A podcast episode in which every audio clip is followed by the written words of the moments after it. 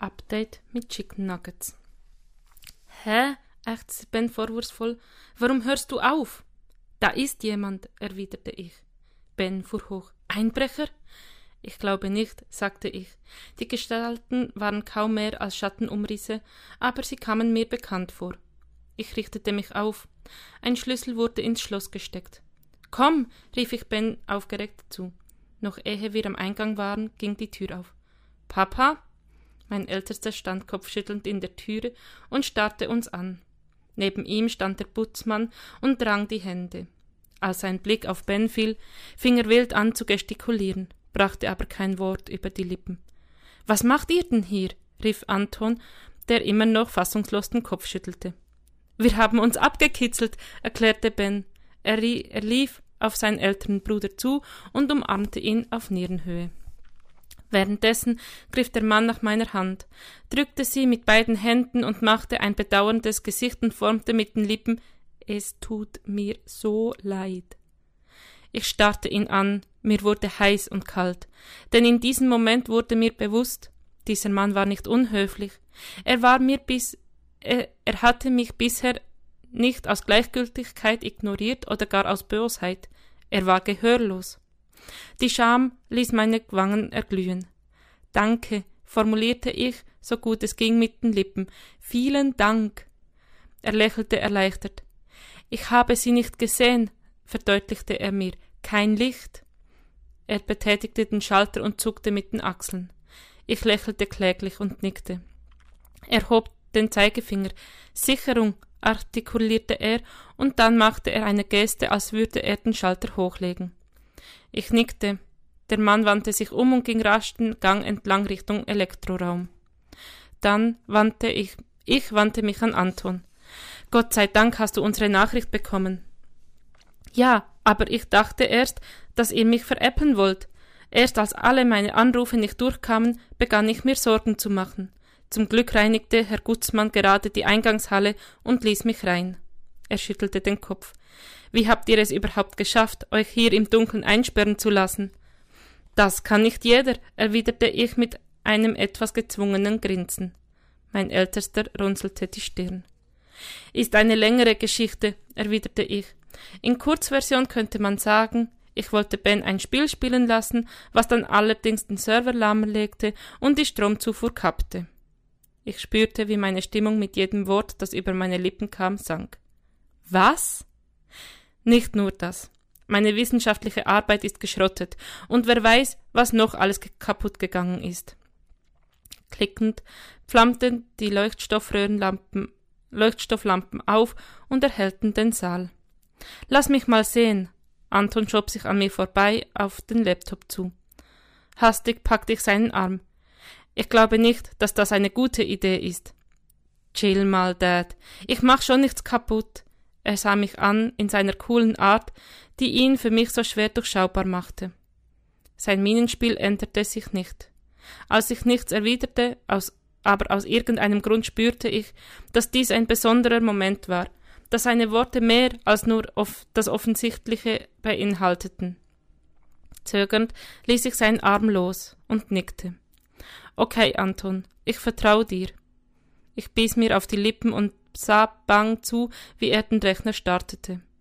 Die Festplatte ratterte, und irgendwie schaffte er es, die DVD zu entnehmen. Land of Darkness, brummte er.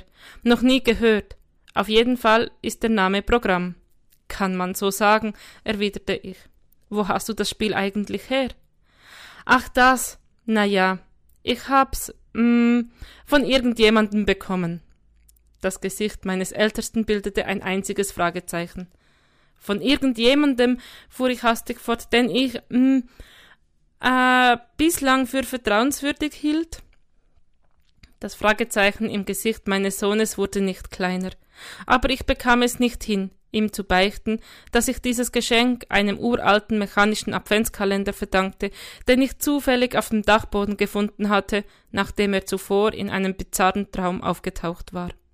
Es war mir ein Anliegen, dass mich mein Erstgeborener weiterhin für geistig zurechnungsfähig hielt. Ben befreite mich schließlich aus dieser unangenehmen Situation. Er zupfte an meinem Ärmel. Papa, der Mann ist zurück. Ich glaube, der kann nicht sprechen. Hast du nicht so ein Körpersprachenbuch in der Tasche? Einen Moment lang blickte ich meinen Sohn fragend an, dann verstand ich, was er meinte. Du meinst Gebärdensprache? Sag ich doch. Ich nestelte das Büchlein aus meiner Tasche. Verrückt, murmelte ich. Das ist echt verrückt. Wieso? fragte Ben und linste an mir vorbei auf den Buchtitel. Da steht Wörterbuch der deutschen Gebärdensprache. Was ist denn daran verrückt? Verrückt ist, dass ich es dabei habe. Ben zuckte die Achseln. Ich habe auch immer alles Mögliche dabei. Hastig blätterte ich in dem Buch.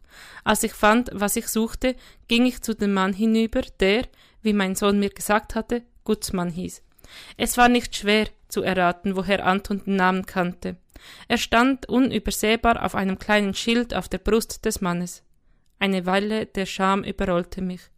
Ich schielte noch einmal auf mein Wörterbuch, dann legte ich die Fingerspitzen meiner rechten Hand ans Kinn, senkte die Hand dann wieder und senkte die Hand dann wieder. Danke, formte ich dabei mit meinen Lippen. Das Grinsen des Mannes wurde so breit, dass es sein Gesicht quasi in zwei Hälften teilte. Cool, kommentierte Ben, das ist ja wie eine Geheimsprache. Herr Gutzmann antwortete mit einem Schwall an Gesten, die ich natürlich in keiner Weise zu deuten wusste. Also hielt ich ihm lächelnd mein Wörterbuch hin. Er las mit zusammengekniffenen Augen den Titel und nickte dann verständnisvoll. Haben Sie Hunger? fragte er, überdeutlich die Lippen bewegend. Bevor ich den Kopf schütteln konnte, platzte es aus Ben heraus. Ja, voll doll! Die Mimik meines Sohnes war offenbar eindrücklich. Herr Gutzmann kramte unverzüglich seine Vesperbox hervor und teilte großzügig mit uns. Entweder verfügte er über einen äußerst gesunden Appetit oder er hatte von Anfang an ein Picknick geplant. Ben bekam glänzende Augen und griff frei von falscher Zurückhaltung beherzt zu. Ich kniff die Lippen zusammen und hielt mich mit Maßregelungen zurück, als ich sah, dass Herr Gutzmann den Appetit meines Jüngsten mit sichtlichem Wohlwollen beachtete.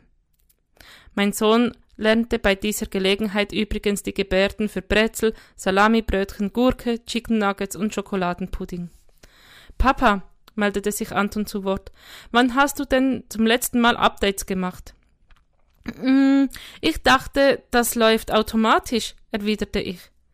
Nur, wenn man es auch so einstellt, erwiderte er. Kannst du mir mal das WLAN-Passwort geben? Es lag mir auf der Zunge, ihn darauf hinzuweisen, dass es verboten war, das Passwort weiterzugeben. Ich trat hinter ihn, lugte ihm über die Schulter.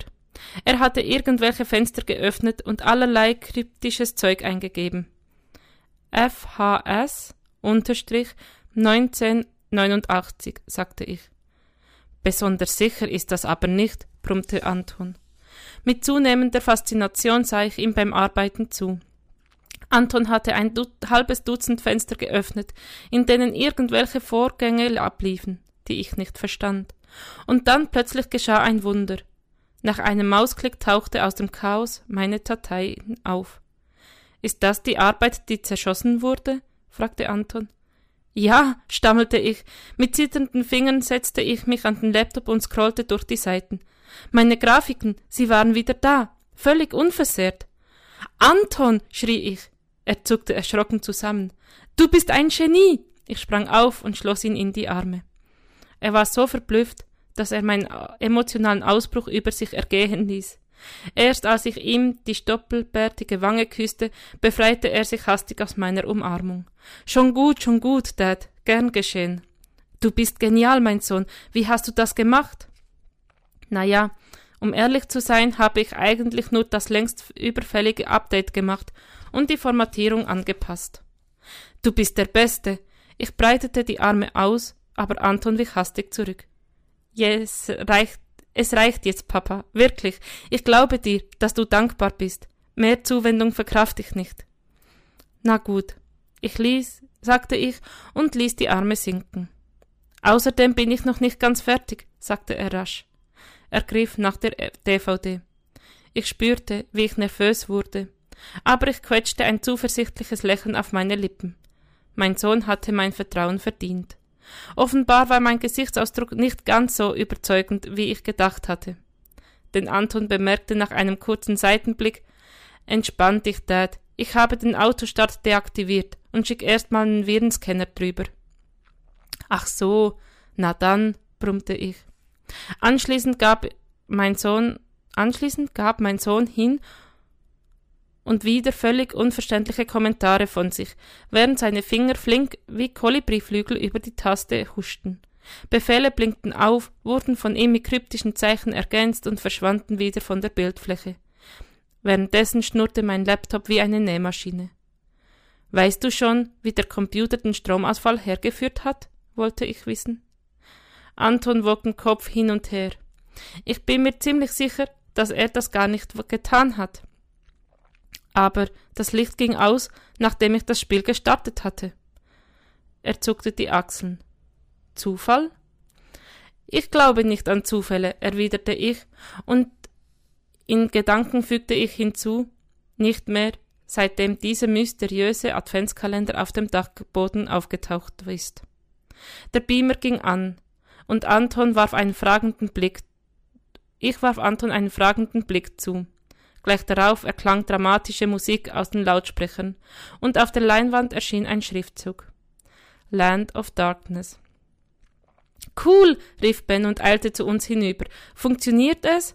Anton nickte, sehr zufrieden mit sich selbst. Das ist übrigens ein Prototyp von einem kleinen, aber feinen Berliner Start-up. Wo hast du das nur her, Dad? Ich lächelte geheimnisvoll, wie ich hoffte.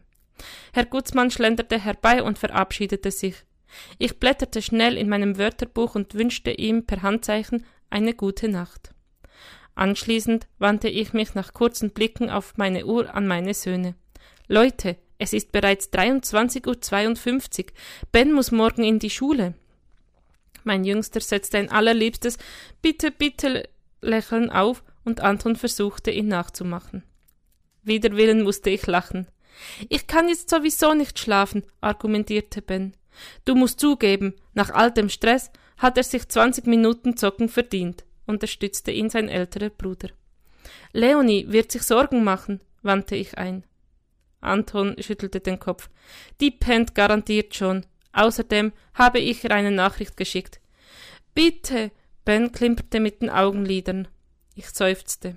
Aber nur zwanzig Minuten. Yes! Ben ballte die Faust. Es war drei Uhr siebenundzwanzig, als wir uns ins Haus schlichen. Ben war während der Heimfahrt eingeschlafen und ich trug ihn behutsam ins Bett. Als Anton und ich uns die Zähne geputzt hatten, grinste mich mein Ältester müde an. Das war cool heute. Ja, erwiderte ich und war überrascht, dass ich es ernst meinte. Allerdings wird Mama uns killen, wenn sie davon erfährt, fügte Anton hinzu. Ich nickte. Zum ersten Mal war ich dankbar für diese dämliche Kita-Übernachtung. Besser, wir regen sie nicht unnötig auf, meinte ich. Ganz meine Meinung, grinste er. Ich gähnte herzhaft. Schlaf gut, mein Sohn. Du auch, Papa. Das letzte, was ich dachte, bevor ich in einen Halbkomaschlaf fiel, war, ich darf nicht vergessen, morgen das nächste Türchen zu öffnen.